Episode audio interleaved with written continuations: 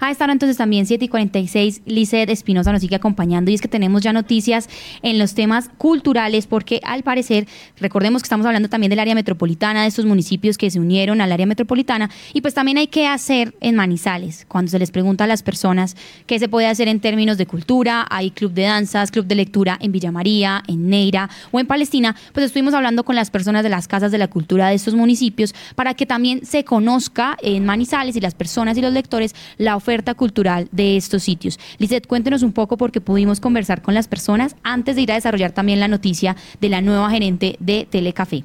Así es, Sofía, pues quisimos, eh, si recordarán, eh, en días pasados, o hace 15 días más o menos, pues mostramos quién estaba a cargo del Instituto de Cultura y Turismo, que es la entidad que por el momento pues está a cargo de todo lo cultural de nuestra ciudad.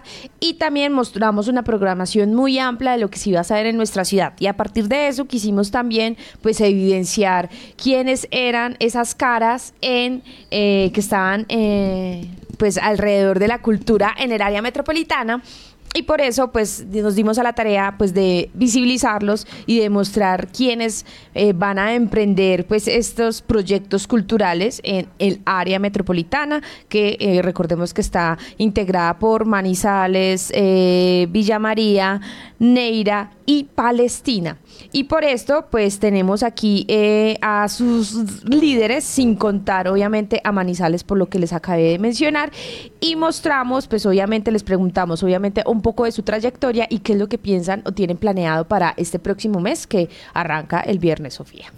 Así es, Lice, tenemos entonces que hacer en Villa María, aquí con la programación a cargo de la Casa de la Cultura, que además como proyecto tiene entonces abrirse un poco más y no solo quedarse en la cabecera municipal, sino también las zonas rurales para quienes nos escuchan desde allí. Juan Pablo Jaramillo Rivera.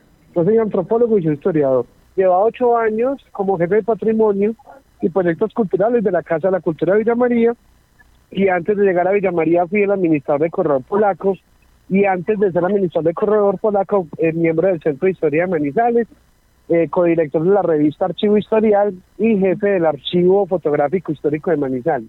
Bueno, en los juegos formativos los voy a tentar en, descentralizar la, digamos, la oferta dentro de la Casa de la Cultura, llevarla a las veredas y también la circulación cultural, la formación de los artistas y la implementación del sistema de información cultural del municipio de Villamaría. Para marzo tengo aliado con CONFA, eh, un festival de internacional de danza folclórica. Tengo el octavo festival de música sacra desde el domingo de Ramos hasta el miércoles santo. Es un evento que llega a su octava edición, que he organizado las anteriores ediciones. Es acá en el templo parroquial de Nuestra Señora Rosario, que es en el parque principal. Tengo obras de teatro y el martes de literatura que ya está institucionalizado. Martes de literatura eh, presentamos por ahora, entre marzo y abril, tenemos eh, así, la presentación de ganadores de Premio Nobel de Literatura de origen latinoamericano.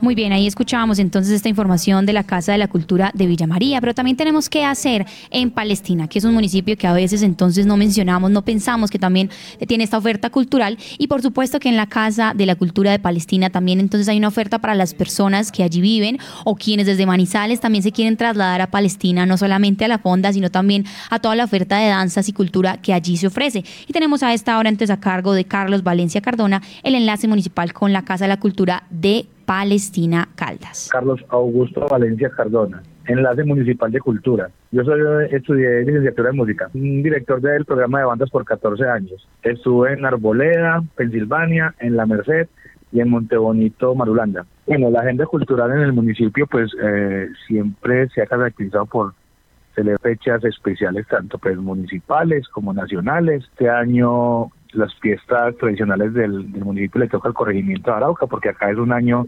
cabecera y otro año el corregimiento. Para este año pues está enfocado, estará enfocado en los carnavales del río Cauca. Obviamente el cumpleaños de Palestina, eh, la parte ya navideña y actividades pues, culturales que van saliendo en el transcurso de, la vigencia. Bueno, ya para, para, el, mes de marzo, pues obviamente ya iniciamos con todos los talleres de formación artística y, cultural, música, danza, teatro, literatura, pero en nuestra agenda cultural mm, inicialmente está la celebración, la celebración o la conmemoración del Día de la Mujer, una actividad que estamos en, con la gestora social del municipio, ya estamos haciendo todas las gestiones pertinentes para poder conmemorar muy bien, ahí teníamos entonces la información por parte de Palestina y a esta hora entonces también tenemos, no dejamos detrás también el municipio de Neira a cargo de Hernán Felipe Herrera, la Casa de Cultura y las ofertas culturales que se van a estar desarrollando en este municipio, así como también la importancia de la orquesta, la banda sinfónica también del municipio que no pertenece a los colegios, sino que es precisamente de Neira y que también va a estar como protagonista en la oferta cultural que va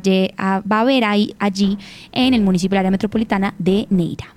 Mi nombre es Hernán Felipe Herrera Martínez. Yo soy licenciado en, Educación Física, Deporte y Recreación con, eh, con una especialización en Gerencia Social. A ver, pues yo he manejado el deporte aquí en Neira ya hace más de 14 años eh, y lo que pasa es que se creó la Dirección Técnica de Deporte, Recreación y Cultura. Finalmente llegué, llegué aquí después de muchos años. y, y ahora esta dependencia maneja también el área de turismo y el área de juventudes. Bueno, la programación este año pues eh, se va a centrar en los lineamientos del plan de desarrollo que está en etapa de construcción, ¿cierto? Pero pues nosotros vamos a hacer un trabajo de continuidad que se viene realizando con unos programas de, semilleros eh, de formación artístico-cultural. Entonces, en este momento la oferta eh, cultural del municipio está en danza folclórica en todas las categorías, desde, los, desde la categoría infantil, juvenil, adultos, adultos mayores y personas con discapacidad. Vamos a tener eh, un maestro de cuerdas flotadas porque hay que tener en cuenta que Neira es de los pocos municipios que tiene orquesta sinfónica, propiedad del municipio, no de los colegios, sino de acá de la Casa de la Cultura. Bueno, en la casa pues estamos programando la tradicional quema de Judas, un evento que ya lleva realizando en el municipio más de 100 años, es un tema muy cultural de tradición, donde pues el 31 de marzo, el domingo de resurrección, se quema a Judas, es como un símbolo que termina la Semana Santa, pero pues ya se volvió más folclórico, con cabalgata, y en fin, y los recursos que se, que se obtengan en este evento son con un beneficio a la entidad social. Muy bien, teníamos entonces esta programación para ustedes qué hacer en los municipios del área metropolitana en términos culturales y por supuesto estaremos muy conectados a también a ustedes qué les gustaría que se ofrecieran los municipios, qué actividades culturales también eh, esperan que funcionen.